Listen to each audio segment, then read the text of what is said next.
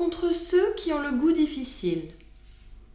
Quand j'aurai en naissant reçu de Calliope les dons qu'à ses amants cette muse a promis, je les consacrerai au mensonge d'Ésope. Le mensonge et les vers de tout temps sont amis.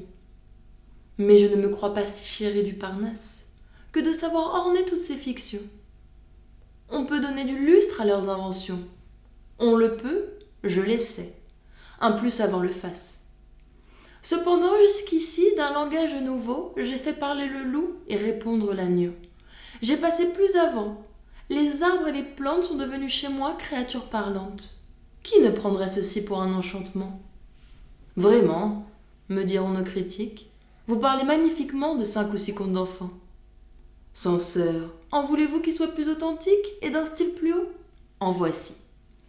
Les Troyens, après dix ans de guerre autour de leurs murailles, avaient lassé les Grecs qui, par mille moyens, par mille assauts, par cent batailles, n'avaient pu mettre à bout cette fière cité. Quand un cheval de bois, par Minerve inventé, d'un rare et nouvel artifice, dans ses énormes flancs reçut le sage Ulysse, le vaillant Diomède, Ajax l'impétueux, que ce colosse monstrueux, avec leurs escadrons, devait porter dans Troie, livrant à leur fureur ces dieux même en proie. Stratagème inouï, qui des fabricateurs paya la constance et la peine. C'est assez, me dira quelqu'un de nos auteurs.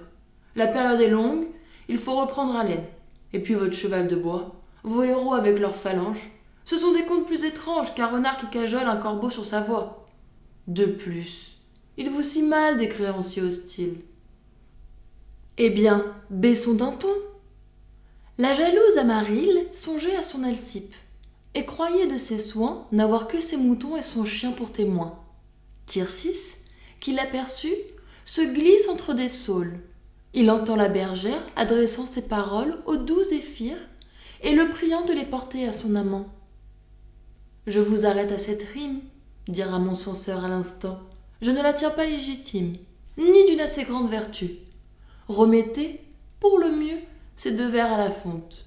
Maudit censeur, te tairas-tu? Ne saurais-je achever mon conte C'est un dessein très dangereux que d'entreprendre de te plaire. Les délicats sont malheureux, rien ne saurait les satisfaire.